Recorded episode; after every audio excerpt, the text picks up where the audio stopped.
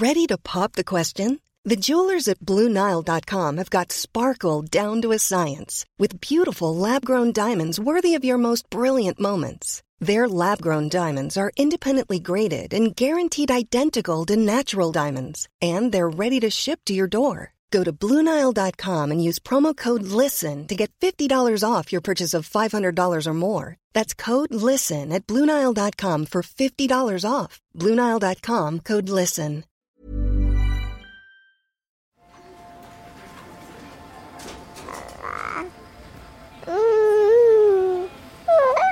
Un enfant de 6 ans ne va pas appréhender la mort de la même façon qu'un enfant de 10 ans ou un adolescent. Comment annoncer ça à son enfant Comment l'accompagner? Elle n'a pas pleuré, il n'y a pas eu de, de réaction physique. Si les enfants posent les questions, c'est qu'ils sont en capacité d'entendre les réponses et qu'ils en ont besoin. Ils ignoraient que ce serait aussi dur que ça, je pense. Ouais, ils doivent vivre un enfer. Pourquoi tu m'as jamais aimé T'aimer Mais qui a dit que je dois t'aimer C'est qu'il s'agit de déconstruire l'existant pour créer du nouveau. Et le nouveau, c'est la parentalité. Bienvenue dans mon cabinet. Je suis Mathilde Bouichou, psychologue clinicienne spécialisée en périnatalité. Je reçois, j'accompagne des femmes, des hommes, des futurs parents, des couples aussi, autour de toutes les questions euh, qu'ils peuvent se poser sur euh, leur parentalité, leur devenir parent. Euh, Ça peut aller lorsqu'ils s'interrogent sur leur désir d'enfant, aux difficultés qu'ils peuvent rencontrer pendant la grossesse, aux questions d'infertilité, au parcours de PMA, et puis aussi autour de toutes les questions éducatives qui peuvent se poser avec leurs enfants.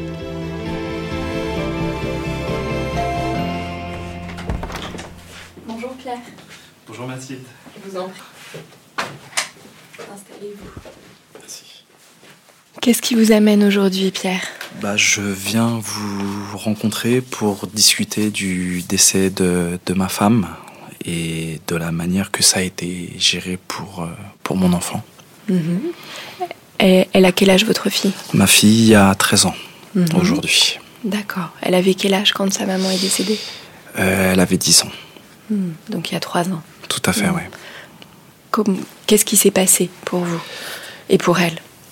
Ma femme, euh, on lui a diagnostiqué un, un cancer euh, des glandes surrénales, le Mhm. cortico-surrénalum, couplé par la maladie du, du syndrome de Cushing. Ce syndrome était malin pour, euh, pour ma femme. Il a été découvert en février 2017 et ma femme nous a quittés en novembre 2017. Comment vous, vous avez vécu du coup ce, temps de la maladie de, quelques mois? Bah, c'était surtout un combat. On s'était préparé euh, d'abord psychologiquement à affronter ce cancer. On savait que ma femme avait peu de chances de s'en sortir, mais on avait évacué cette finalité-là pour se donner les- le, le maximum de moyens de, de combattre cette maladie et de, et de la vaincre, ce qui n'a pas été le cas. Donc, euh, je n'ai pas encore assez de recul sur euh, ces plusieurs mois de combat. Alors, il y a une phase où on cherche peut-être à oublier pour euh, déjà accepter son deuil. Euh, c'est peut-être un peu trop tôt pour réfléchir à tout ça. Euh, c'est très très long d'accepter les choses. Euh, il faut il faut beaucoup de temps et je pense qu'il faut prendre les choses une par une pour euh, arriver à, à s'en sortir et, et lever la tête. Qu- Quand la maladie a été diagnostiquée, comment vous en avez Est-ce que vous en avez parlé à votre fille? Voilà, comment comment vous l'avez accompagnée vous à ce moment-là avec avec votre femme? Ma fille, alors ma femme, j'ai envie de vous dire, je me demande si c'est pas arrivé dès la première journée où ma femme a, regardé euh, ma fille dans les yeux et lui expliqué sa maladie qu'elle pouvait en mourir. J'étais convaincu, j'ai compris que ma femme avait anticipé les choses et se doutait très fortement qu'elle avait un cancer. Parce que quand on lui a annoncé, euh, bah, elle était la seule à pas être surprise en fait. Oui, donc avant le diagnostic, il y a eu des étapes de d'examens Elle se- médicaux. Elle se plaignait de- de- d'une douleur Mm. depuis fin novembre, novembre 2016. Elle avait fait certains examens. euh, Il n'y avait rien qui avait été trouvé à ce moment-là. Et on a forcé un petit peu les choses quand même en insistant. Et, et là, en effet, a été découvert début février cette Mm. maladie-là. Mm. Donc ça datait, ça datait de novembre en fait. Hein, c'est problématique. Est-ce que vous vous souvenez de comment votre fille a réagi quand sa mère voilà, lui a dit qu'elle était malade, qu'elle pensait en tout cas qu'elle était malade et, et que c'était grave? Ce qui est difficile avec ma fille, c'est qu'elle est très très dure à lire. Elle n'a pas pleuré, il n'y a pas eu de, de réaction physique, je dirais, à ce moment-là. On a l'impression que- qu'elle était dans le même état d'esprit que nous, qu'elle nous a accompagnés euh, de la même manière, de dire qu'on n'a pas le temps de se plaindre, on va au combat. C'est vrai que c'était assez particulier parce que euh, moi j'ai eu un souci, enfin un souci. Euh, pendant ces, ces mois de combat, j'étais beaucoup pris. Je donnais beaucoup de temps pour ma femme, mais il fallait aussi que j'en donne pour ma fille. Et c'était dur de...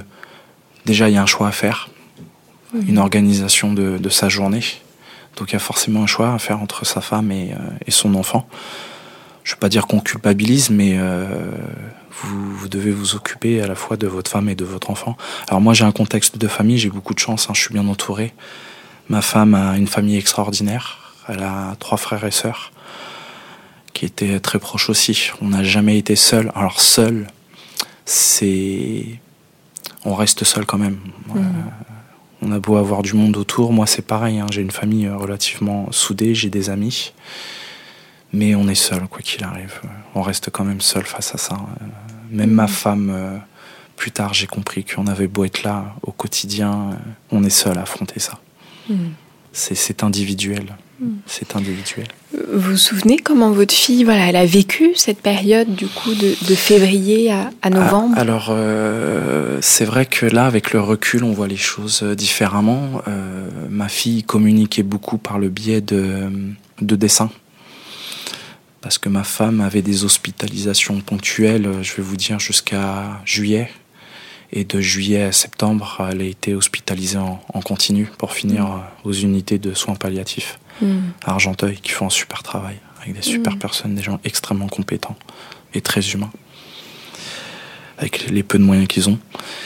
Donc oui, ma fille, c'était principalement euh, la communication avec ma femme par le biais de, photos. Je lui avais acheté un téléphone portable pour qu'elle puisse échanger par, euh, par SMS.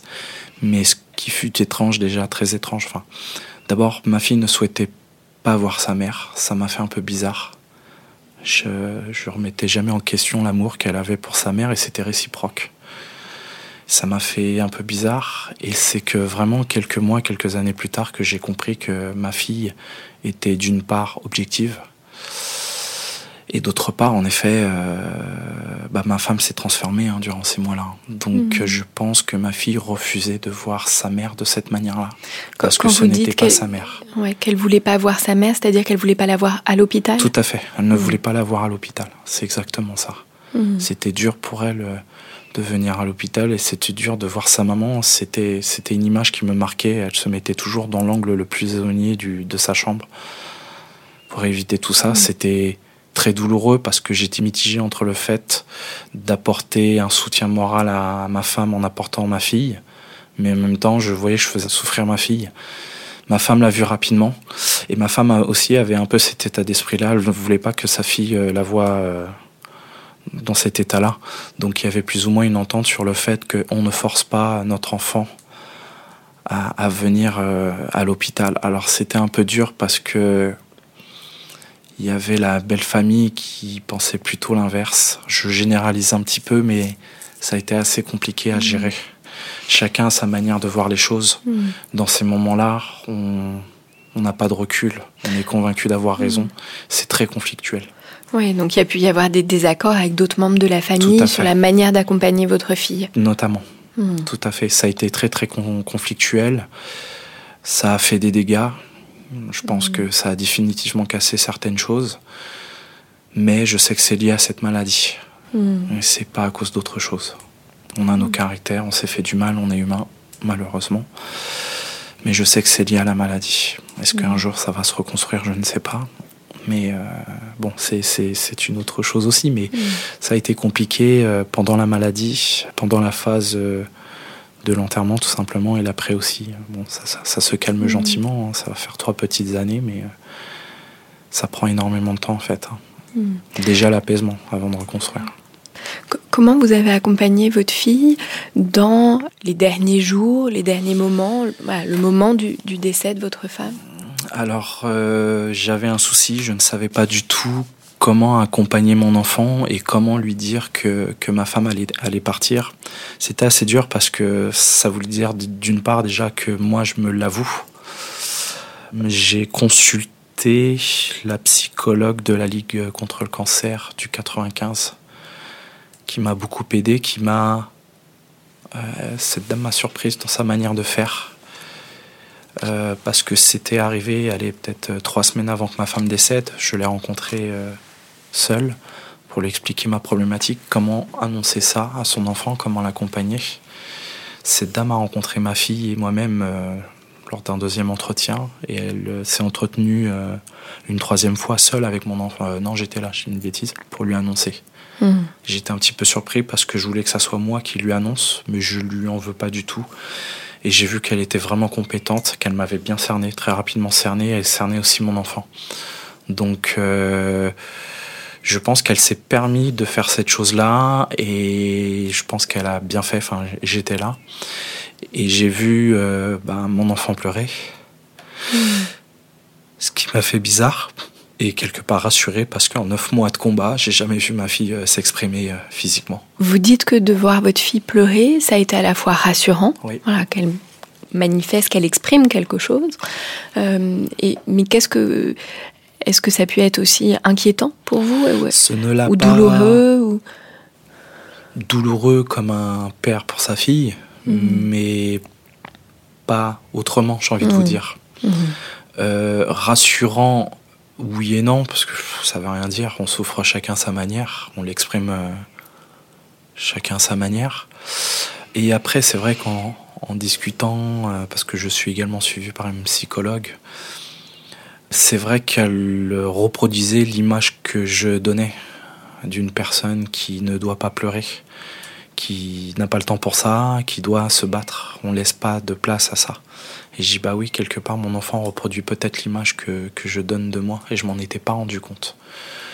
Donc à la suite du décès de ma femme, j'ai accepté de pleurer devant ma fille ou de ne pas être bien devant ma fille pour qu'elle comprenne qu'elle a le droit à ça devant moi. Hmm.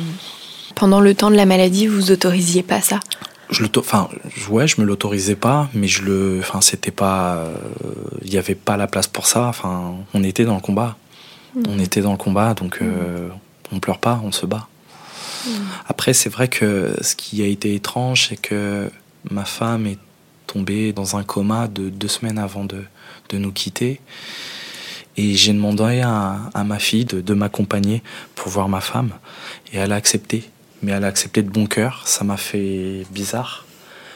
Et quand on a vu ma femme sur son lit et, euh, dans le coma, excusez-moi, c'était, euh, j'ai trouvé ça beau. Ça m'a fait bizarre parce que j'ai eu un discours positif euh, pour ma femme. C'était pas un au revoir. C'était beaucoup de choses. Je dis toutes les choses que je pensais, toutes les belles choses. Ma fille euh, s'est rapprochée aussi du lit et puis a fait a reproduit la même chose que moi. J'étais très content. Mmh. Et le destin a fait que trois jours après, ma femme nous a quittés comme si elle attendait. Euh, bon, c'est l'image, hein, ça peut. C'est peut-être. Euh, on se rassure avec ça. De dire qu'elle attendait peut-être de revoir une dernière fois sa fille avant de partir. Mais euh, j'ai eu l'impression qu'en fait, ça a fait du bien. Enfin, ça fait du bien. Ça peut-être aidé ma fille à accepter. Enfin, accepter, on l'accepte jamais. À laisser sa maman partir, peut-être. Hmm. Quand euh, ma femme est décédée, donc euh, j'étais avec elle euh, à l'hôpital en pleine nuit. J'ai attendu, elle est décédée à 3h du matin, j'ai attendu 7h du matin pour rentrer chez moi, je voulais pas rentrer avant pour inquiéter mon enfant. J'avais demandé à ma mère de venir aussi chez moi, au cas où. Et donc j'ai réveillé gentiment mon enfant pour lui annoncer que sa maman nous avait quittés ma fille m'a demandé Papa, j'ai un anniversaire cet après-midi, est-ce que je peux y aller? Donc je lui ai dit Bien sûr, tu peux y aller. À ce moment-là, c'était un peu étrange parce que cet instant. Et ça dure quelques heures peut-être. Vous êtes très actif. Je suis pas sûr si qu'il y ait le temps de penser au deuil, enfin tout cet aspect-là. C'est l'enchaînement, mhm. l'enchaînement des choses. C'était un petit peu étrange parce qu'il fallait gérer, euh, gérer l'enterrement. Ma femme est, d'origine euh, kabyle, elle est musulmane, donc il fallait préparer euh, tout cet aspect-là. Donc on n'a pas le temps de, enfin, on se donne pas le temps psychologiquement de penser à tout ça, enfin, à faire un arrêt et dire bon bah voilà ce qui s'est passé. Hmm. Tout s'enchaîne en fait. Et je pense qu'inconsciemment c'est peut-être volontaire aussi, en tout cas de ma part, d'être, de continuer actif, de pas avoir le temps de se poser pour se constater, euh, prendre conscience dans sa tête et dans son cœur de ce qui s'est passé. On prend conscience de par la force des choses. J'ai passé une année à régulariser ma situation administrative de veuf. Ça a été une vraie corvée, une corvée où on n'est pas aidé. On rencontre beaucoup de personnes, euh, excusez-moi, je vais peut-être un peu dur, mais incompétentes. Donc, euh, faut insister, faut prendre énormément de temps. Je remercie aussi euh, mon travail de m'avoir permis, de m'avoir laissé le temps de m'occuper de tout ça, parce que c'est des demi-journées que vous, vous vous consacrez à appeler quelqu'un, à avoir le téléphone à côté et attendre que quelqu'un puisse décrocher. C'est mmh. vraiment ça. Excusez-moi, c'est une petite mmh. parenthèse, mais, mais l'air de rien, bah, ça vous prend du temps, de l'énergie. Et j'ai envie de vous dire, c'est peut-être à partir de la deuxième année que j'ai commencé à souffrir par rapport, euh, enfin sentimentalement, enfin je sais pas comment vous expliquer ça, avoir peut-être un peu plus de place. Mmh. Euh, à penser à tout cet aspect-là, euh, ouais, c'est ouais, certainement à mm. partir de deuxième année où vous êtes un peu plus posé parce que 90% des choses ont été faites mm. pour régulariser la situation. Pour votre fille, Pierre, il y a le décès de votre femme, puis tout s'enchaîne pendant un, certain temps. Euh, comment là pour votre fille ça s'est passé? Est-ce qu'elle a participé aux, funérailles?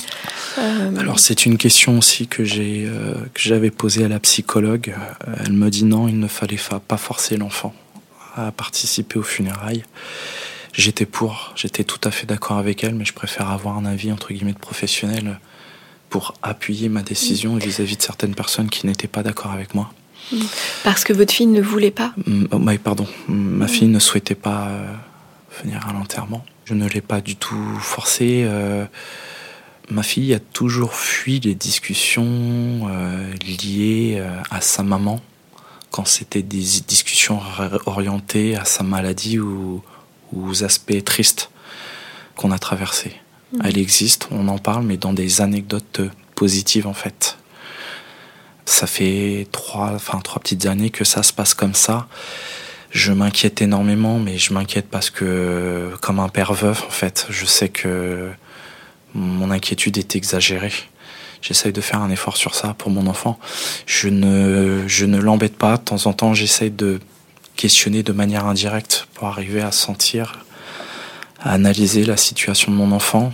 Euh, je me sers en fait d'indicateurs extérieurs, sa situation à l'école, ou dans ses loisirs, ou dans ses amis. Pour moi, ce sont les seuls indicateurs que j'ai, dans le sens où si ces éléments-là se passent bien, j'ai envie de vous dire ma fille va bien. Hmm je, n'ai pas d'autre choix parce que mm. d'en discuter, elle se ferme. Je respecte. Je n'insiste pas. C'est difficile ça pour vous? Oui. C'est très très dur parce qu'on veut toujours le meilleur pour son enfant et on forcément on veut tout cerner pour être sûr de que rien ne passe vous passe sous le nez en fait. Mm. Mais euh, je travaille sur moi, j'essaye de l'accepter. Euh, elle a sa vie, elle a sa personnalité. Elle a le droit de ne pas montrer aussi. Euh, si elle ne veut pas montrer qu'elle est triste, je dois la respecter parce que c'est vrai que au début, je, cherchais un petit peu quand même, peut-être un petit peu trop, alors que oui, elle cherchait à fuir, bah, certainement comme moi au début, hein, à rester seule pour, euh, pour pleurer seule, tout simplement. Mm. Donc euh, j'ai respecté ça. Euh, on était déjà très proches avec mon enfant. On avait déjà une certaine complicité qui, qui était là. Je pense qu'elle nous a aidés, qu'elle nous aide encore aujourd'hui. C'est pas quelque chose de nouveau. Hmm. Et il y a des formes de code, en effet, qui se mettent en place sur le fait de ne pas parler de ça. C'est, il y a une anecdote. C'est un film. Euh, je me suis fait surprendre par ce film-là. Je m'attendais pas à cette fin. C'est une fille qui combat des, des géants. J'oublie le nom le nom du film, dans, dans son village. pour protéger son filage et elle est la seule à, le voir ces géants. Et en fait, elle projetait la maladie de sa maman à travers ces géants. Les géants n'existent pas. Elle affrontait la maladie de sa mère par le biais de, de la création de ces, ces monstres-là.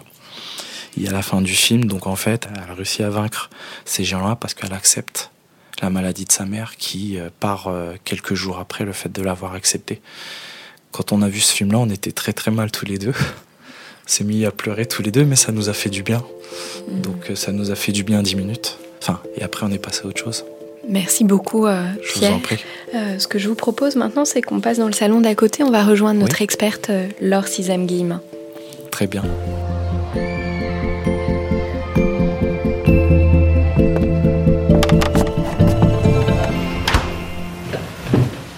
Bonjour Laure Sizam-Guillemin. Vous êtes psychologue clinicienne, vous travaillez au sein du réseau de santé Green, euh, groupement des réseaux Yvelines Nord en oncologie, gérontologie et soins palliatifs. Vous animez des ateliers pour les enfants endeuillés. Vous êtes également formatrice, vous formez des professionnels, mais aussi des bénévoles sur le deuil et son euh, accompagnement. Dans mon cabinet, je reçois des parents qui s'interrogent sur cette question de la mort, de la manière dont ils peuvent en parler euh, à leur enfant, ce qu'ils doivent dire ou non, quel mot utiliser C'est souvent une, question qui revient. Souvent, cette question de la mort est en lien soit avec un événement familial, soit parce que l'enfant aussi de lui-même pose des questions, ce qui vient beaucoup dérouter euh, euh, les parents. Et puis, dans ma pratique de psychologue périnatale, c'est souvent aussi en lien avec un, petit frère ou, une petite sœur. Les aînés, euh, parfois même très petits, comment parler de, ces questions-là, même à, à des petits-enfants évidemment, voilà, toutes ces questions euh, autour de comment parler de la mort hein, résonne d'autant plus actuellement hein, en cette période de crise sanitaire à travers tout ce qu'on euh, a pu vivre ces, dernières semaines. Des angoisses de mort ont pu être euh, vraiment activées par euh, la maladie du Covid-19 chez les enfants, mais aussi chez, leurs parents. Certaines familles aussi ont pu perdre un proche dans des conditions difficiles, sans possibilité de voir, de se dire au revoir, d'avoir une cérémonie, des funérailles. donc voilà, alors on va revenir sur ces questions mais vous allez pouvoir nous, aiguiller aussi sur, euh, sur ces questions-là. Tout d'abord, Laure, comment les enfants comprennent-ils cette notion de la mort? Alors c'est une notion qui, nous semble simple et, en même temps c'est très complexe parce que ça, comprendre la mort, ça, veut dire aussi comprendre que euh, la mort est irréversible, Hein, donc ça veut dire qu'on ne peut pas revenir. Ça veut dire aussi que la mort découle effectivement d'une cause physique, donc ce n'est ni en lien avec quelque chose qu'on a pu faire ou quelque chose qu'on a pu dire. C'est aussi appréhender la mort en tant que cycle euh, biologique et vital. Effectivement, on est, on grandit, on vieillit et on meurt. Voilà. Et puis effectivement, c'est toute cette idée de, de fin de fin de la vie, hein, qui est pas si évidente que ça pour les enfants à appréhender. Hein. Mm. Donc euh, les enfants vont, comprendre la mort en fonction de leur, euh, de leur âge, de leur degré de maturité intellectuelle, affective, pulsionnelle. Hein. Et effectivement, un enfant de 6 ans ne va pas appréhender la mort de la même façon qu'un enfant de 10 ans ou un adolescent. C'est mm. vraiment différent puisqu'effectivement, au fur et à mesure qu'il va grandir, il va petit à petit intégrer ces différents aspects de la mort. Hein. Mm. En moyenne, c'est-à-dire que c'est là vous parlez de l'âge de 6 ans. Alors mm. j'entends bien dans ce que vous dites que c'est pas 6 ans pile pour tous les enfants qu'il y a des variations, mais pour donner des repères aux, parents, mm. c'est-à-dire autour de 7 ans. Alors en plus qu'on appelle l'âge de raison pour, pour plein de raisons euh, du développement cognitif de l'enfant. Est-ce que voilà à partir de cet âge-là justement il y a plus de, de compréhension, de capacité aussi cognitive qui permettent à l'enfant de comprendre cette notion de la mort Oui, alors si vous voulez, on peut peut-être partir hein, du, tout petit. Mhm. Hein, euh, donc effectivement, pour un tout petit, pour un bébé, on se pose souvent la question est-ce que euh, le tout petit vit un deuil? Comment est-ce qu'il va réagir effectivement à, la mort d'un proche, à la mort d'un parent? Euh, Beaucoup de personnes pensent que l'enfant ne va pas y réagir, ce qui bien évidemment n'est pas le cas, hein, mhm. puisque le petit va être tout à fait sensible à l'absence ce n'est pas la mort en tant que telle hein, hein, qu'il va penser, mm. mais c'est plutôt il va vivre l'absence prolongée du proche. Alors quand c'est un de ses parents, bien évidemment que c'est quelque chose qui va avoir des répercussions importantes. Et quand c'est quelqu'un de plus éloigné, il va réagir à la tristesse et au, de son entourage. Hein, Bien mm. évidemment, une maman qui est triste, qui est déprimée, et eh ben ça va avoir des conséquences sur son tout petit, hein, et il va y réagir souvent au travers de son comportement, au travers de, de, son corps. Mm. Pour les enfants euh, qui commencent à acquérir le, langage, quand ils commencent à grandir, ils vont avoir davantage conscience de, la mort de leurs proches, mais bien évidemment, ils n'ont pas encore intégré le caractère irréversible de la mort. Donc on va pouvoir leur dire, ça reste quand même une notion très abstraite pour eux, mais ils vont quand même dire quand est-ce que papa va venir, quand est-ce que mmh. maman va revenir? Hein, ce qui est quand même quelque chose qui est, compliqué pour le parent d'être confronté à, ces paroles-là, parce qu'à chaque fois, il va s'agir de rappeler à l'enfant le fait que son proche ne reviendra pas. Mmh. Et puis, petit à petit, euh, il va avancer en âge, et puis, euh, voilà, l'enfant va, va associer cette idée de mort à l'immobilité. Hein. Effectivement, on voit les enfants qui sont en maternelle, qui voient un insecte ou un oiseau dans la rue et ils arrivent à dire il est mort parce que à partir du moment où on ne bouge plus, c'est qu'on est mort. Et d'ailleurs, dans leur jeu, on le voit bien, hein, les enfants qui jouent à la mort, je te tue, pan, tu ne bouges plus. Hein. Mm. Mais bien évidemment, dans leur jeu, après, on revient à la vie. Et c'est là qu'on se rend compte que ce caractère irréversible de la mort n'est pas acquis pour eux. Hein. Euh, là, dans cette période des 3-6 ans, l'âge de maternelle, on est en plein dans la période oedipienne. Hein, avec mm. toutes les questions de rivalité. Euh, c'est aussi une période où l'enfant est en plein dans la toute-puissance, dans la pensée magique, c'est-à-dire effectivement ce qui se passe autour de lui et souvent de son fait. Euh, voilà, vous pensez à ces enfants qui, euh, qui disent bah, si le feu est passé au, au rouge, c'est parce que je l'ai pensé dans ma tête. Bon, dans des situations de décès, à cet âge-là, il y a souvent effectivement de, de, chez les enfants des, des pensées agressive à l'égard des parents, hein, euh, des enfants qui vont se mettre en colère et qui disent à leurs parents ben, je, t'aime plus, je voudrais que tu sois mort. Hein. Bien évidemment que ça n'a pas de conséquences. Le seul souci, c'est que lorsque le décès d'un parent survient à ce moment-là, ça entraîne une culpabilité massive parce que l'enfant se sent responsable mmh. hein, de ce qui s'est passé. Je vous disais tout à l'heure que comprendre la mort, c'est aussi le comprendre comme un phénomène biologique, physique. Hein, donc effectivement, c'est lié à euh, euh, l'arrêt des fonctions vitales. Ce n'est en rien lié à ce qu'on a pu dire ou ce qu'on a pu faire. Mais à cet âge-là, l'enfant ne l'a pas encore acquis. Mmh. Hein. Donc là, ça veut dire, alors l'importance d'expliquer, là, du coup, l'importance, notamment petit, de dire qu'il y a une maladie, de dire euh, ce qui a amené le, décès mmh. pour que l'enfant ne se sente pas responsable. Bien sûr, bien mmh. évidemment. Et d'expliquer aussi, alors, ça, on peut le faire. Il n'y a pas besoin d'être confronté à, la maladie d'un proche ou à la mort d'un proche. Mais dès le plus jeune âge, d'expliquer à un enfant ce que c'est que mourir. Quand il voit ce petit animal ou cet insecte qui est mort, qu'est-ce que c'est que biologiquement, physiquement, qu'est-ce que c'est que la mort? Hein. C'est le, cœur ne bat plus, euh, on ne respire plus, on ne ressent plus rien dans son corps. Et ça, je pense que c'est aussi quelque chose d'important à dire, notamment quand il y a cette idée de, souffrance, de douleur hein, euh, dans la fin de vie. Hein. Euh, voilà, donc d'expliquer c'est des choses qui sont simples. Le, mm. le, tout petit, enfin les enfants plutôt, n'associent pas tout ce que nous adultes on associe au mot mort. La souffrance, la douleur, le deuil. Euh, voilà, pour eux, c'est quelque chose, ils le disent très simplement. Ils disent d'ailleurs, ben, il est mort, il a disparu. Euh, hmm. On parle de décès plutôt que de mort. On essaie d'utiliser des euphémismes pour parler effectivement de la mort, parce que c'est quelque chose qui fait peur et qui fait mal. Hmm. Les enfants n'ont pas encore toutes ces associations-là. Je voulais vous demander, Pierre, euh, est-ce que, voilà, quand votre fille était petite, est-ce que vous avez eu l'occasion de lui parler de la mort? Euh, On a parlé de la mort à notre enfant. Elle avait trois ans. Elle a perdu son papy, donc euh, mon père en l'occurrence. En effet, c'est complètement abstrait pour eux. C'est tout à mmh. fait abstrait, c'est tout à fait ça. Je crois qu'on lui avait essayé de lui expliquer la mort par le biais d'un livre. On avait trouvé un livre euh, une petite BD. Euh, je me rappelle plus du, titre, mais on s'était appuyé sur ça pour essayer de, trouver quelque chose de concret, enfin, pour expliquer quelque chose d'abstrait, en fait. Effectivement, donc à partir de l'âge de 6, entre 6 et 8 ans à peu près, c'est le début de l'acquisition de cette notion d'irréversibilité dont on parlait.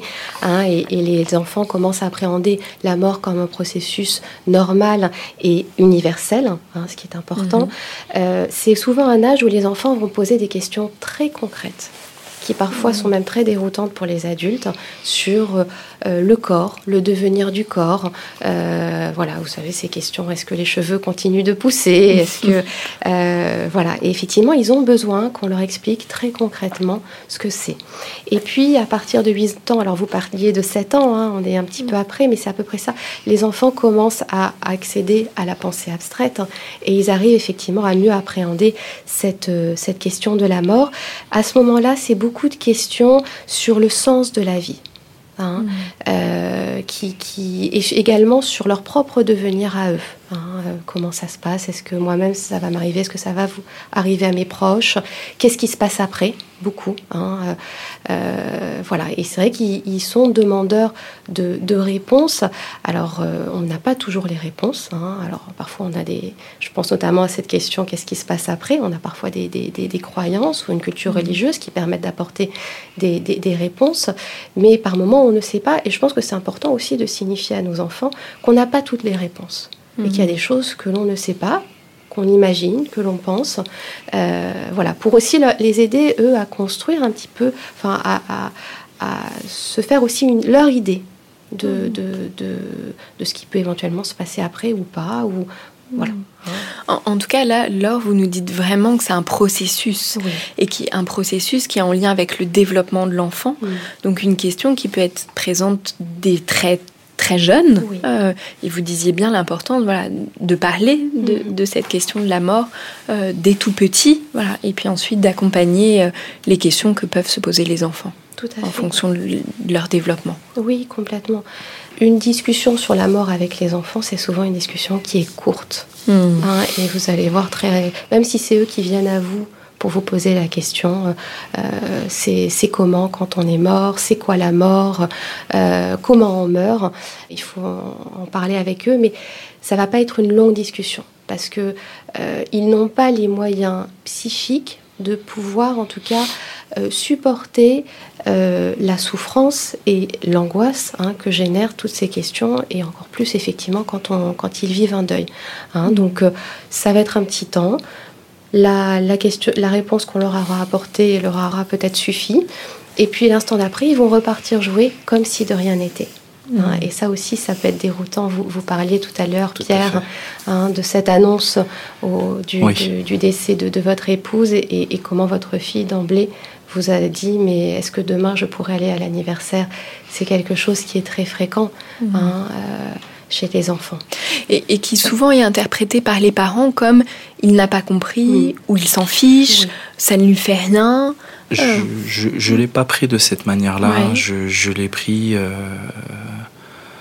c'est une chose qui est faite. Maintenant, il faut qu'on passe à autre chose. Je l'ai pris comme ça. Mm. On attendait, c'est arrivé. La, enfin, la vie continue. Est-ce que je peux aller à mon anniversaire? Moi, je, je l'ai pris comme ça et également sur le fait aussi, j'ai pas envie d'en parler. Alors ça peut être aussi, euh, on parle souvent d'étapes du deuil, ça peut être aussi euh, en lien avec le choc hein, de cette annonce, même pour nous adultes. Tout à fait. Le moment où on apprend le décès euh, d'un proche, on avait beau savoir que ça allait arriver, on est il n'empêche que le moment où ça arrive, on est complètement sonné. Ça change rien, on est d'accord. Et, et, parfois même, on fonctionne de façon complètement mécanique. On pleure pas tout de suite, parfois. Voilà. Et les enfants aussi réagissent un peu de cette façon-là, c'est-à-dire qu'ils vivent aussi le choc de cette annonce, et, peut-être d'autant plus qu'ils ne comprennent pas bien ce que ça veut dire qu'être mort. Hmm. Hein, ils savent que c'est grave, ils savent que c'est quelque chose qui va changer leur vie, très probablement, euh, mais ils n'arrivent pas bien à appréhender quelles vont en être les conséquences et qu'est-ce que ça signifie concrètement pour eux. Hein, donc il y a ce choc, effectivement, et il est fréquent que les enfants ne pleurent pas tout de suite. Parfois, il leur faut même plusieurs semaines. Euh, voilà, et ils vont avoir besoin de continuer leur vie comme si de rien n'était. Ils ont besoin, ils le disent eux-mêmes, de retourner à l'école rapidement. Hein, ça, c'est quelque chose souvent que les enfants disent parce que ça remet de la normalité dans quelque chose qui est quand même très, très difficile à vivre. Il est fréquent qu'au funérailles, les enfants s'amusent, jouent, ils ne peuvent pas rester assis longtemps sur un, banc d'église ou, euh, ou, dans un crématorium à attendre que ça se passe. C'est pas possible, ils ont besoin de bouger. Voilà, donc effectivement, ils ont entendu ce qui a été dit. Hein, et c'est pour ça que c'est important aussi d'utiliser les mots justes, et j'insiste vraiment là-dessus. Il ou elle est morte. Hein. Mmh. Et effectivement, de leur laisser le temps d'intégrer cette annonce et puis de revenir vers nous pour poser des questions quand ils se sentiront prêts. Voilà. Hein, et je crois que Pierre, c'est ce que vous avez dit, euh, enfin, en tout cas moi c'est ce que j'ai entendu, ce respect aussi du rythme de votre fille. Hein, vous, la, vous la connaissez. tout à fait, c'est le rythme et les besoins sont différents les uns des autres. Et en l'occurrence, euh, ma fille, donc le matin, je lui annonce le décès de sa maman et l'après-midi, donc elle avait participé à son anniversaire. J'avais reçu des, textos de, parents me présentant euh, leurs condoléances. Donc j'avais été rassuré dans le sens où ma fille, euh, on avait parlé. Donc j'ai dit, très bien, tu ne veux pas en parler avec moi, mais tu en parles à d'autres personnes, ça me convient j'avais peur du, du déni. Mm. Donc très vite, j'ai été rassuré sur ce sujet-là, qu'elle avait pris conscience que c'était arrivé et qu'elle n'était entre guillemets pas seule mm. sur ce point-là. Sur la question pratico-pratique, euh, vous dites bien l'importance d'utiliser les mots, mm. les mots justes. Hein. Euh, c'est vrai que souvent pour protéger les enfants, avec cette idée de vouloir protéger les enfants de la douleur, voilà, qui mm. peut être euh, extrêmement importante, évidemment, les, parents ou les proches peuvent avoir tendance à minimiser et que ça c'est plutôt quelque chose qui va mettre en difficulté finalement l'enfant. On utilise beaucoup de métaphores. Hein. Mhm. il s'est endormi, elle est montée au ciel, mhm. euh, elle est partie. Euh, mais vous vous rendez bien compte que pour les enfants qui n'ont pas, on se le disait tout à l'heure, encore accès à la pensée abstraite, bah, il s'est endormi, euh, ça veut dire effectivement que le sommeil, ça devient quelque chose de dangereux. Donc ça peut entraîner, ça peut entraîner, mm. on est dans le peu, hein, c'est pas mm. obligatoire, mais des difficultés de sommeil.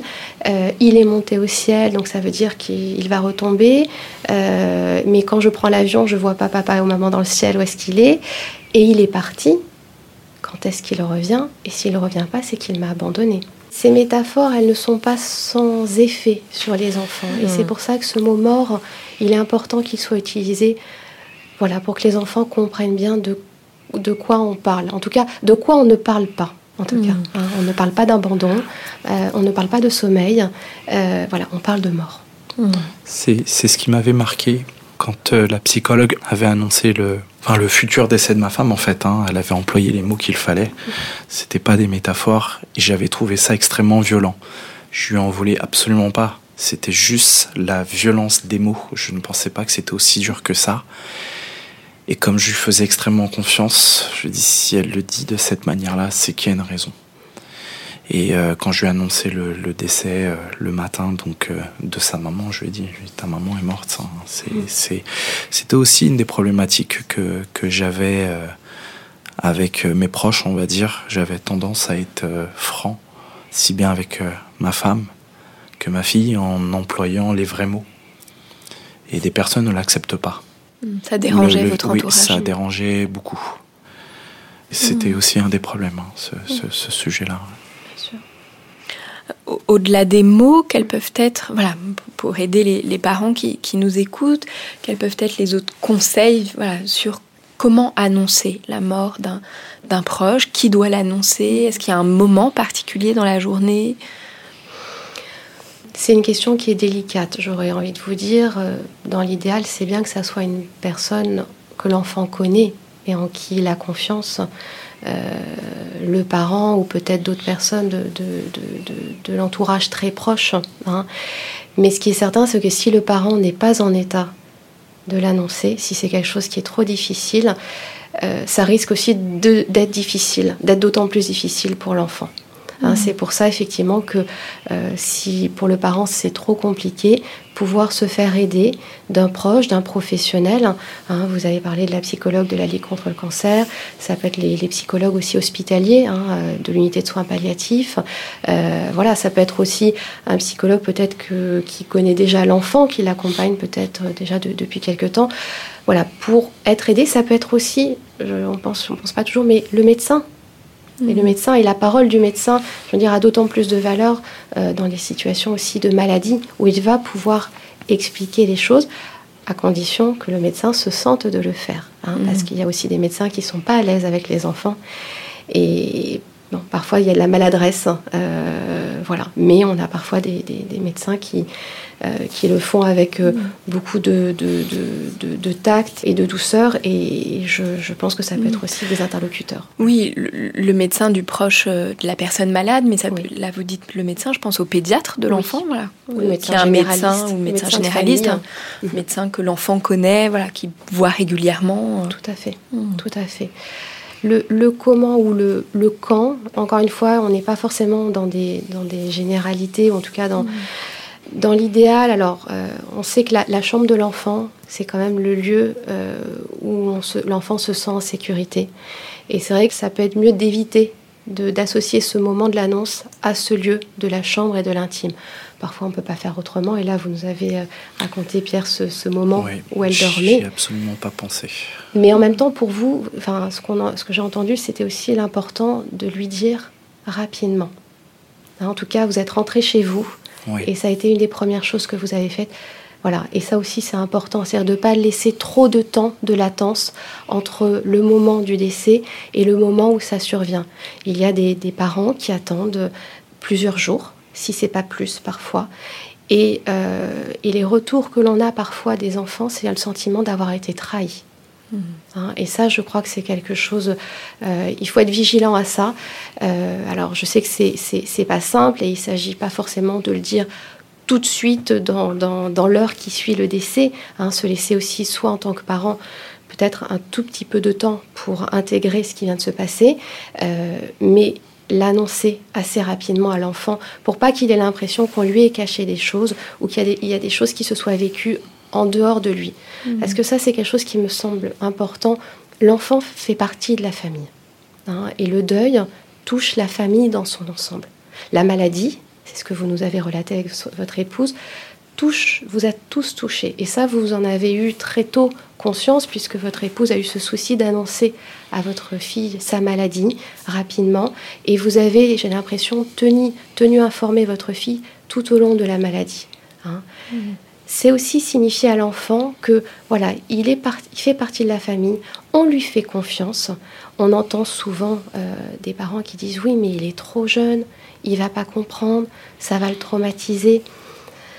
Je suis pas tout à fait d'accord avec ça. Euh, ce mm. qui est traumatisant, enfin ce qui est douloureux pour l'enfant, c'est l'impression qu'on l'a tenu à l'écart des choses. Hein, et qu'on lui a pas fait confiance. Mm. Oui, parce que l'enfant, il, perçoit tout de suite que euh, après l'annonce d'un décès, il y a des appels, il y a des coups de fil, il y a des gens qui viennent, des gens qui pleurent. Donc il comprend qu'il y a quelque chose qui se passe et qui est pas normal. Euh, donc de le laisser sans explication, sans mots, c'est d'autant plus inquiétant d'ailleurs. Mhm. Les enfants ont une imagination débordante, donc ça, peut les amener à imaginer des choses parfois encore plus graves et plus terribles euh, que la réalité, qui certes est très difficile et douloureuse. Quand vous dites ça, ça me fait aussi penser à l'importance de leur dire la réalité des circonstances du décès. Mm. Hein, alors là, on a parlé de maladie. Je pense à tout ce qui est suicide, hein, mm-hmm. où euh, c'est important de leur expliquer euh, de quoi il s'agit. Alors, il y, a, des moments, effectivement, où le parent ne se sent pas prêt à dire des choses qui, qui lui semblent tellement violentes que c'en est insupportable pour eux. Moi, ce que je dis à ces parents-là, euh, c'est que c'est important peut-être plutôt de dire à leur enfant, ou plutôt d'éviter les questions que les enfants leur posent, ou euh, de leur dire un mensonge, leur dire plutôt, écoute, je ne suis pas prêt pour le moment.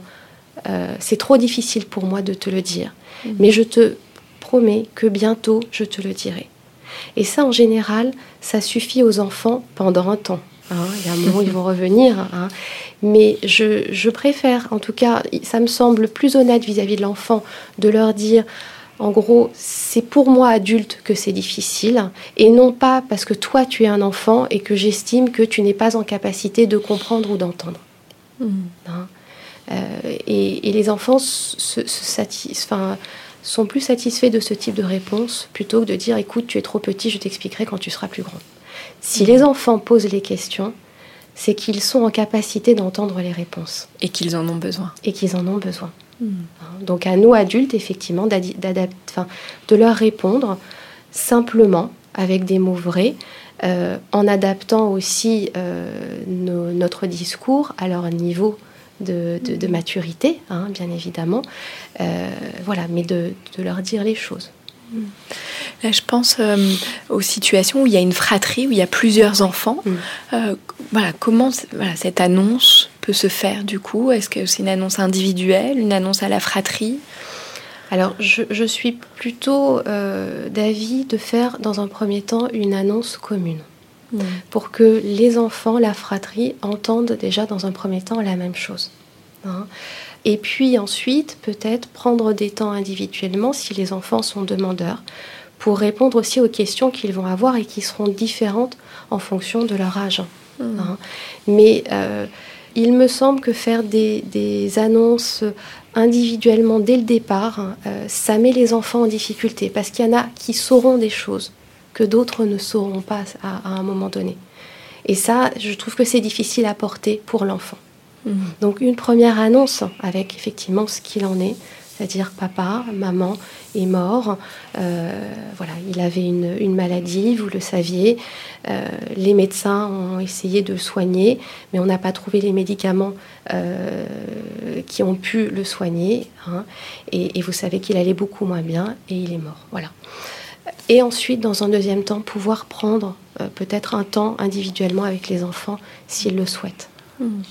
Il est vrai que tout de suite après l'annonce du, du décès de ma femme, ma fille, ce qui m'avait marqué, c'est que dès qu'il y avait quelqu'un de malade, elle était inquiète. Hmm. Alors euh, c'est vrai qu'il est très important de leur dire la vérité, quand vous dites le plus clairement possible. Ils ont une imagination incroyable. Hmm. Donc euh, peuvent s'imaginer des choses que nous on ne penserait pas et tout de suite couper, couper court à ces fausses, ces fausses idées. Là, ce que vous dites, Pierre, ça, m'évoque aussi le fait de, euh, de dire évidemment la vérité et puis de dire quelque chose de l'ordre des degrés euh, et d'être vigilant aussi par rapport à cette parce qu'on peut être malade et avoir un rhume ce n'est pas grave et puis être gravement malade euh, comme le cancer euh, et, du coup, voilà, peut-être aussi euh, quand il y a euh, des bobos ou des maladies du quotidien, voilà, aussi d'être vigilant à la manière dont, on peut en parler. Voilà, qu'il y a des maladies qui se soignent, qui sont pas graves, qui peuvent être embêtantes, qui peuvent évidemment amener de la douleur, de la souffrance parfois, mais qui sont pas graves. Et puis il y a des maladies qui sont graves. par rapport à ce que vous disiez, je pense que c'est important en tout cas de, rappeler que la, notion de mort, elle va s'ancrer hein, dans un univers de croyance qui est marqué par le fait que la mort n'est pas naturelle. Ça veut dire que si elle n'est pas naturelle, c'est qu'on est tué, donc il y a un responsable, qui est le responsable. Souvent l'enfant pense que c'est lui. Hein. Que la mort est réversible, donc l'enfant attend souvent le retour d'un proche.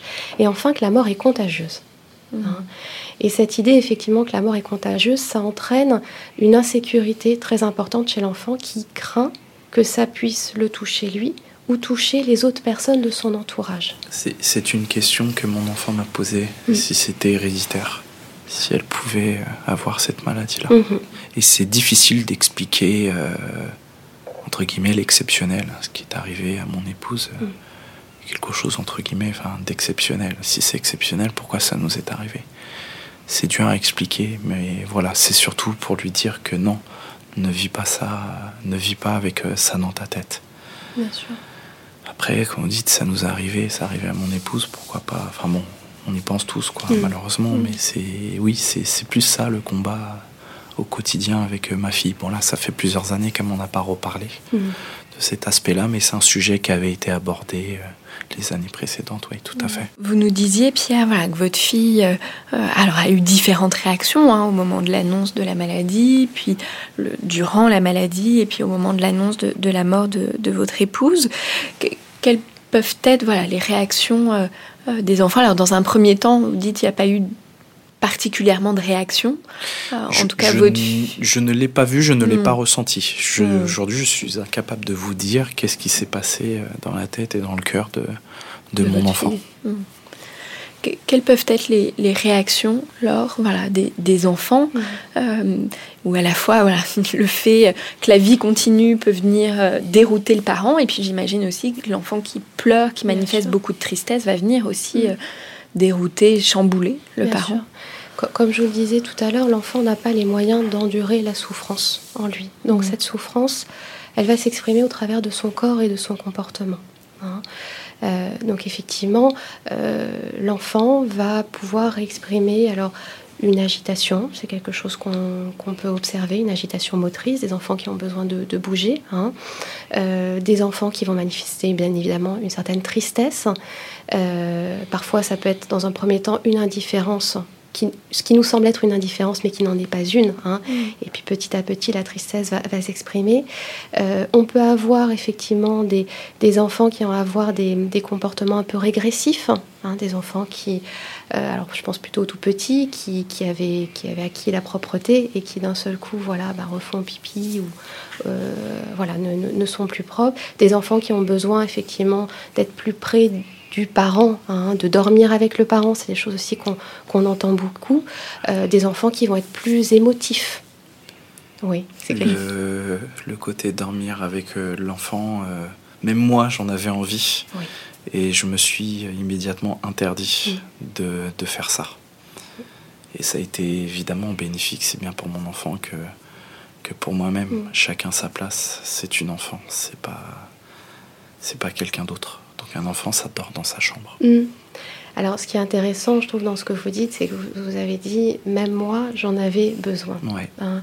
et je crois que c'est aussi important pour les parents, de, au-delà de dire, mon enfant a besoin de dormir dans le lit parce qu'il a peur, parce qu'il a...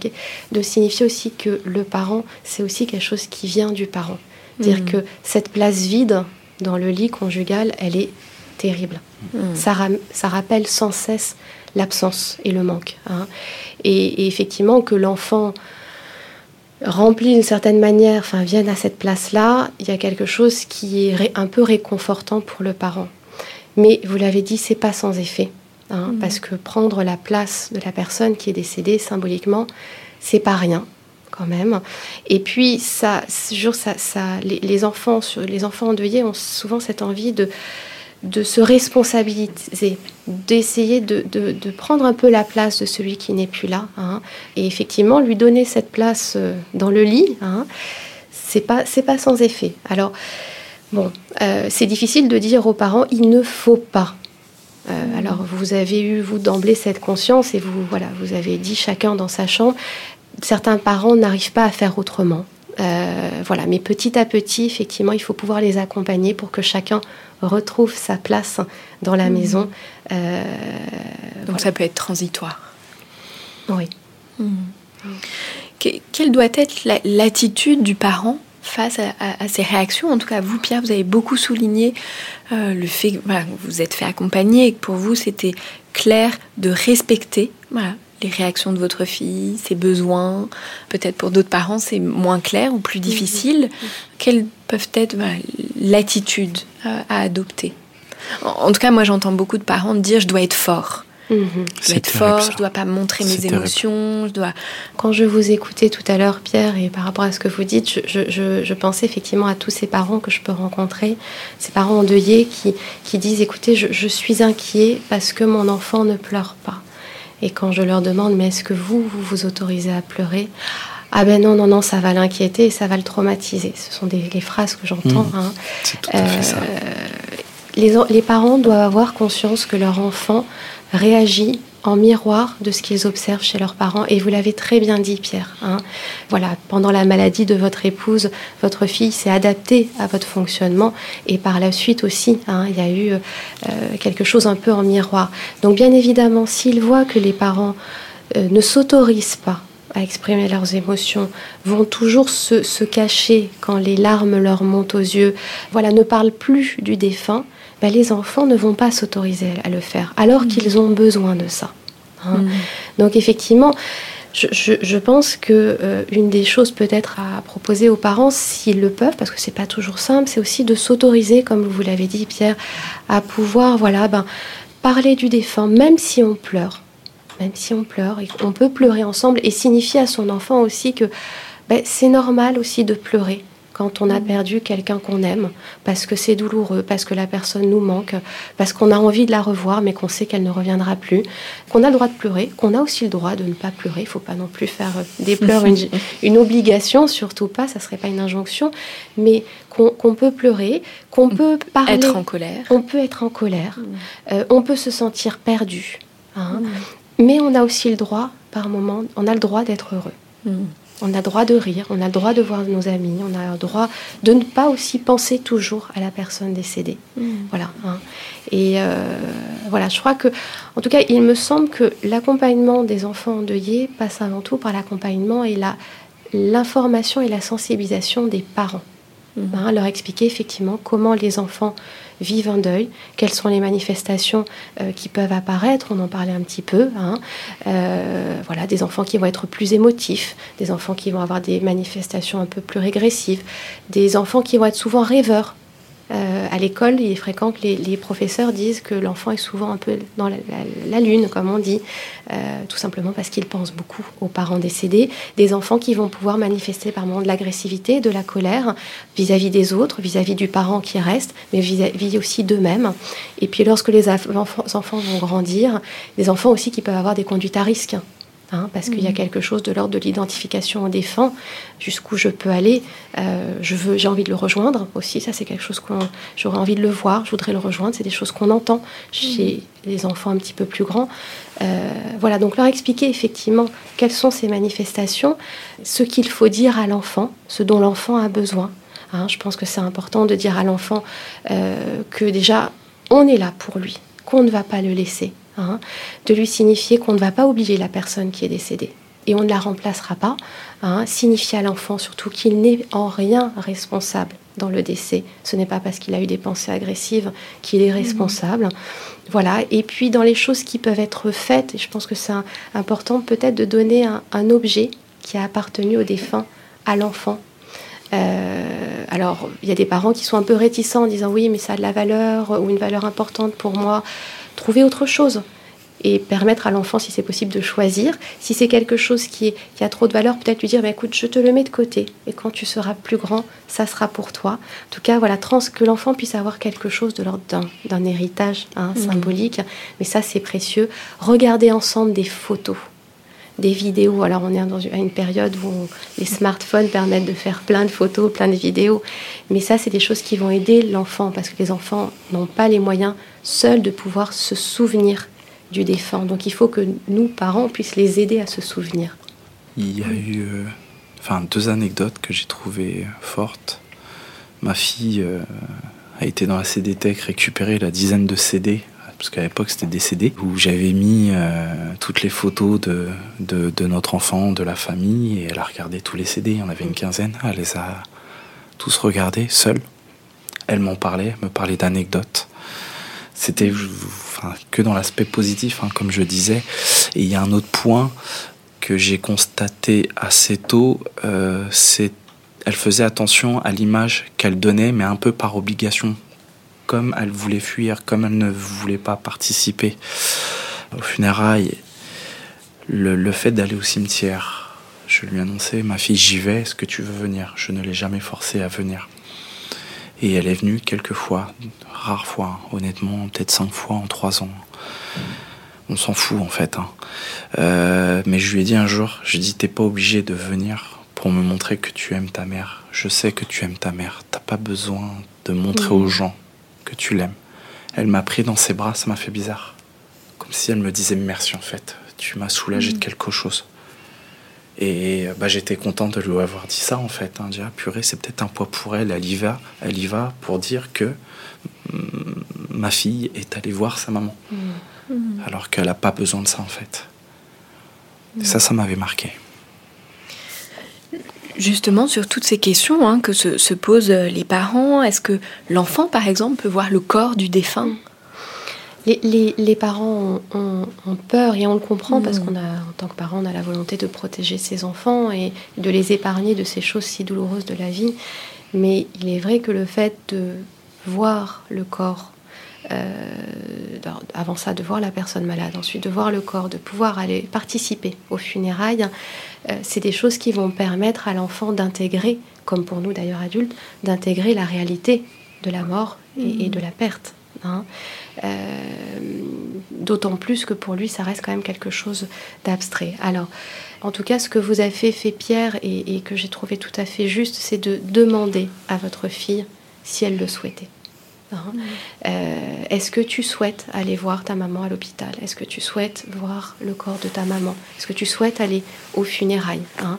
euh, Le proposer à l'enfant, euh, alors l'enfant le, voudra peut-être, et dans ce cas-là, effectivement, c'est important de l'accompagner, que ce soit pour aller voir le proche malade, en lui expliquant effectivement comment le proche saura à l'hôpital s'il y a des, tuyaux, s'il y a voilà un masque, voilà pour effectivement un petit peu expliquer.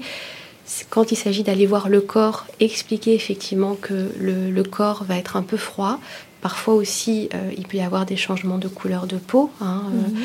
euh, donc, l'expliquer tout ça à l'enfant, lui dire qu'il a le droit de toucher le corps s'il le souhaite, c'est quelque chose qui est tout à fait possible. Voilà, et lui dire effectivement qu'on va rester à ses côtés. Moi, je suis plutôt d'avis dans ces cas-là quand même que le parent ou l'adulte soit reste dans la chambre avec l'enfant, sauf si l'enfant demande à ce que à rester un, un, temps seul. Et dans ce cas-là, on lui signifie qu'on reste pas loin. Mais voilà, la confrontation à un corps mort, c'est quelque chose qui n'est pas euh, évident, mhm. même pour nous adultes. Hein, et je crois que voilà, c'est important de rester pas loin. Et puis pour les funérailles, effectivement, nous en tant que parents, si on est directement impacté par le deuil, on, va être dans un moment, enfin en tout cas, on va être très éprouvé à ce moment-là, et pouvoir faire en sorte qu'il y ait quelqu'un que l'enfant connaît, qui soit là pour rester auprès de lui, pour sortir avec lui s'il y en a besoin, euh, ça me paraît important. Voilà. Alors la question se pose quand l'enfant ne veut pas. Il y a deux choses. Soit l'enfant ne veut pas du tout, hein, euh, et, dans ce cas-là, essayer peut-être de comprendre pourquoi il ne veut pas. Est-ce que c'est de la peur? Est-ce que je crois que ce que vous avez dit par rapport à votre épouse et cette difficulté de la confrontation à l'image du corps, enfin du parent plutôt malade, quelque chose effectivement qu'on comprend et qui peut par moments être tellement douloureux que les enfants ne veulent pas s'y confronter. Hein. Donc, bien évidemment, on ne va pas y obliger, on ne va pas forcer, parce que là, ça serait traumatique. Hein, et ça se passerait mal en plus. Mais parfois, euh, voilà, quand c'est certaines d'autres peurs, en expliquant, en apportant des informations aux enfants, en les rassurant, ça peut permettre en tout cas d'aller au-delà et de, et de permettre à l'enfant d'y aller. Et puis il y a autre chose qui me paraît important, c'est, euh, je le dis souvent aux parents, les parents ont eux-mêmes leur peur et leur réticence à ce que leur enfant y aille. Et mhm. quand on dit à un enfant, est-ce que tu es sûr que tu veux y aller? Parce que tu sais, ça va faire peur ou...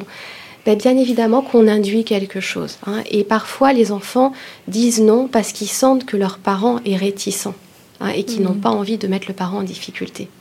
Donc c'est peut-être aussi un accompagnement des parents à ce moment-là pour pouvoir aussi mhm. les aider à proposer à leur enfant euh, le fait d'y aller. Si l'enfant n'y va pas, euh, je pense là notamment aux funérailles, euh, je crois que c'est important de lui proposer d'y participer en écrivant un poème ou un texte qu'on pourra lire, en faisant un dessin qu'on pourra mettre dans le cercueil. voilà, pour lui signifier effectivement qu'il a été présent, même s'il n'y était pas physiquement. Et puis, euh, par la suite, alors peut-être pas tout de suite après, parce que ça peut être éprouvant pour le parent, mais lui raconter ce qui s'est passé. Parce que ça fait partie de son histoire. Lui raconter mmh. les funérailles, qui était là, comment ça s'est déroulé. C'est des choses qui vont l'aider et qui vont être structurantes pour la suite de, son deuil. Voilà. J'ai l'habitude de dire effectivement qu'en termes de, de, rite, les choses peuvent se faire dans l'après. Hein. Euh, effectivement, il arrive par moments que, alors soit parce que les enfants sont très jeunes, soit parce que, comme vous l'avez dit, ce n'est pas possible. Là, on a été dans une situation, une crise sanitaire avec des répercussions euh, importantes aussi sur la question des, des, funérailles, avec des restrictions, avec euh, en termes de, de personnes. Bon. il est possible de pouvoir refaire une petite cérémonie, de permettre en tout cas à l'enfant de pouvoir dire au revoir à son mmh. proche. Hein. Euh, et, voilà, et on peut le faire dans l'intimité. On peut inventer avec l'enfant un, rituel qui aura du sens pour lui, qui aura du sens pour la famille, et qui permette, parce que c'est quand même ça les funérailles, c'est aussi dire au revoir à la personne qui est décédée. Hein. Donc ça peut se faire dans la, par la suite. Ça mhm. peut se faire euh, plusieurs mois, plusieurs années après. Hein, euh, dans les, les, ateliers qu'on, pour les enfants endeuillés qu'on propose, il y a des enfants effectivement qui n'ont pas assisté aux funérailles et on, recrée quelque chose euh, d'une cérémonie d'au revoir pour permettre aux enfants effectivement de, de, dire au revoir et de se représenter aussi ce que ça a pu être ce moment-là. Mhm. Voilà. Pierre, vous nous avez dit voilà, que vous vous êtes fait euh, accompagner par différentes personnes, voilà, que vous avez cherché euh, de l'aide. Laure, à partir de quel moment les parents doivent-ils se faire aider, accompagner? Voilà, Quels peuvent être les signes d'alerte aussi mhm. chez un enfant où le parent peut se dire bon ben là voilà, je suis démuni, mhm. mon enfant a besoin de plus que, que l'accompagnement que, que je lui propose. Alors, dans, votre question, j'entends deux aspects. Il y a mhm. l'aide pour les parents et l'aide pour mhm. les enfants. Alors, on va répondre aux, enfants, pour les enfants et, on abordera la question des parents après. Euh, je vous ai parlé, je vous ai présenté tout à l'heure un certain nombre de manifestations. Je ne les ai pas toutes évoquées, mhm. hein, mais euh, il est, ces manifestations, elles sont normales. Hein, encore une fois, c'est une façon pour l'enfant d'exprimer sa souffrance.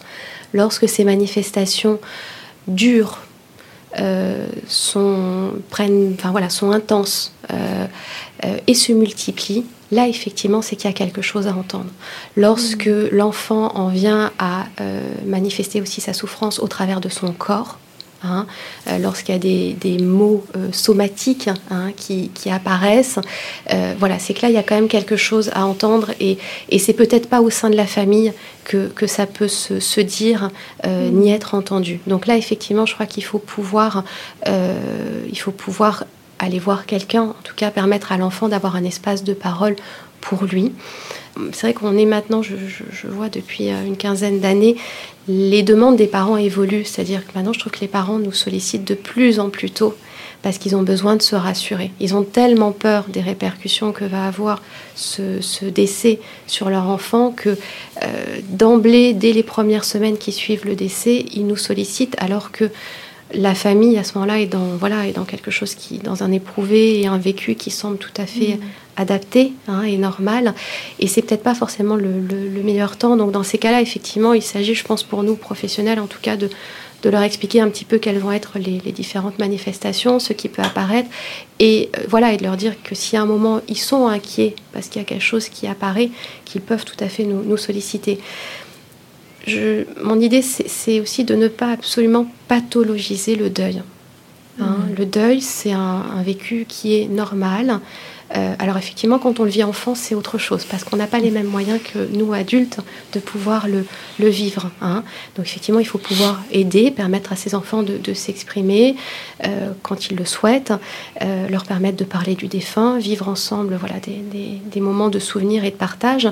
mais il ne faut pas d'emblée, je crois, les amener absolument chez le psy. Hein. Et puis, et puis c'est peut-être pas forcément le psy. Hein, vous, on parlait tout à l'heure des, ateliers. Vous avez un certain nombre d'associations. Euh, alors, c'est des, associations de bénévolat, d'accompagnement, mais ce sont des bénévoles qui sont formés, qui sont supervisés euh, et qui proposent effectivement des, dispositifs de groupe euh, pour permettre aux enfants de rencontrer d'autres enfants qui vivent quelque chose d'assez semblable à eux et, et, de se rendre compte qu'ils ne sont pas les seuls et que parfois c'est aussi plus simple de s'exprimer en dehors de la famille que dans la famille.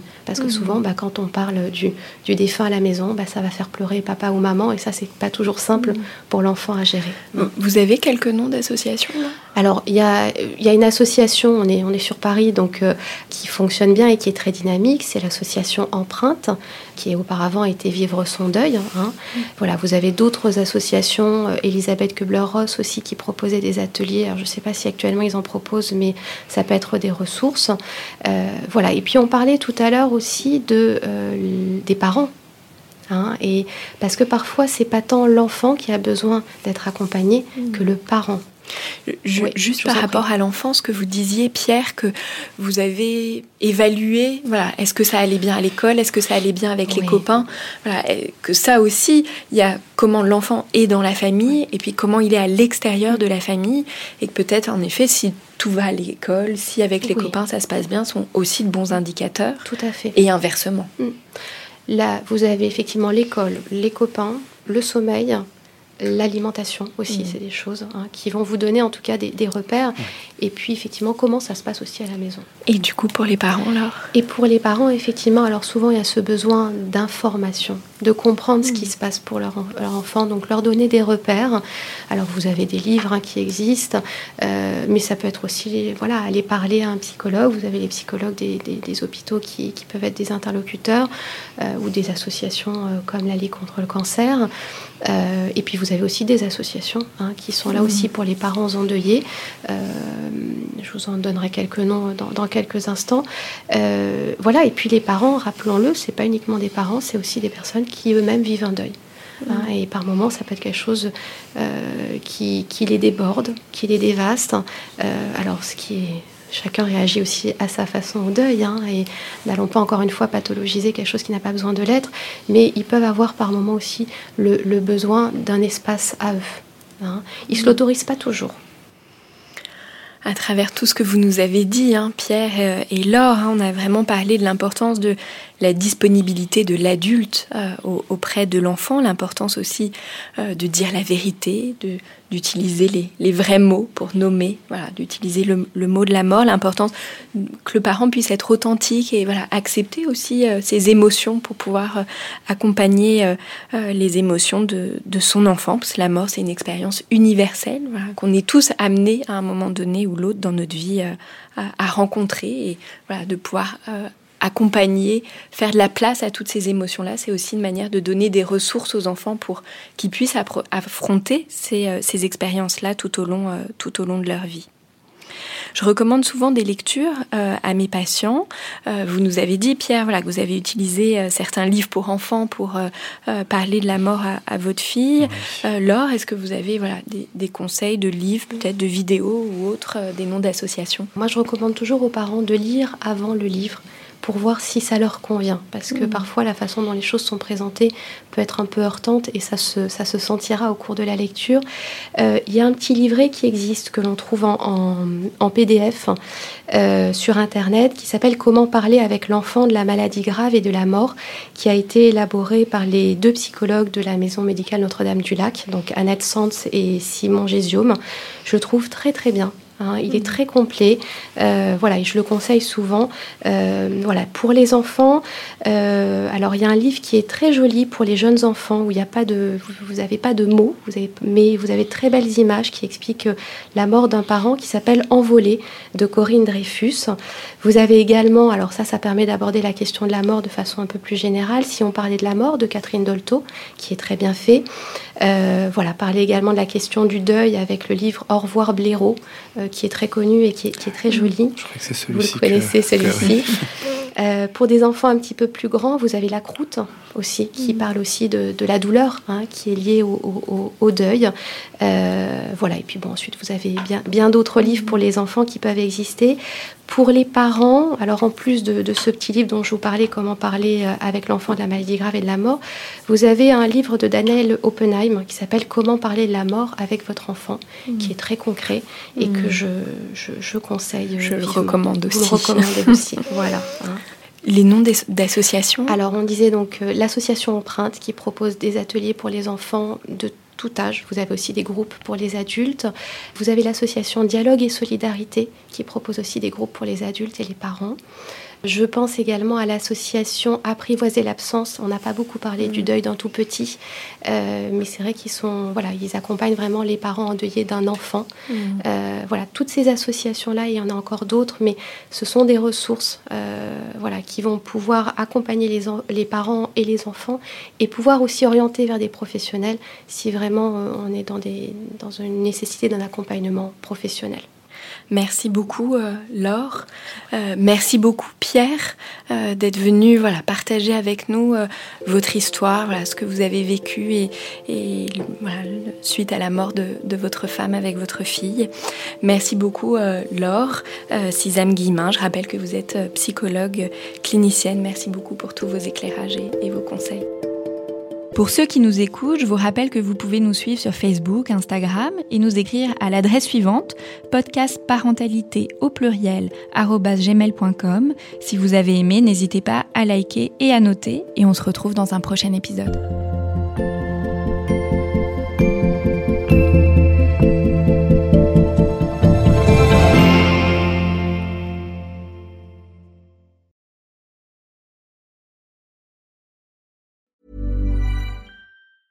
Mom deserves the best, and there's no better place to shop for Mother's Day than Whole Foods Market. They're your destination for unbeatable savings, from premium gifts to show-stopping flowers and irresistible desserts. Start by saving 33% with Prime on all body care and candles. Then get a 15-stem bunch of tulips for just $9.99 each with Prime. Round out Mom's menu with festive rosé, irresistible berry chantilly cake, and more special treats. Come celebrate Mother's Day at Whole Foods Market.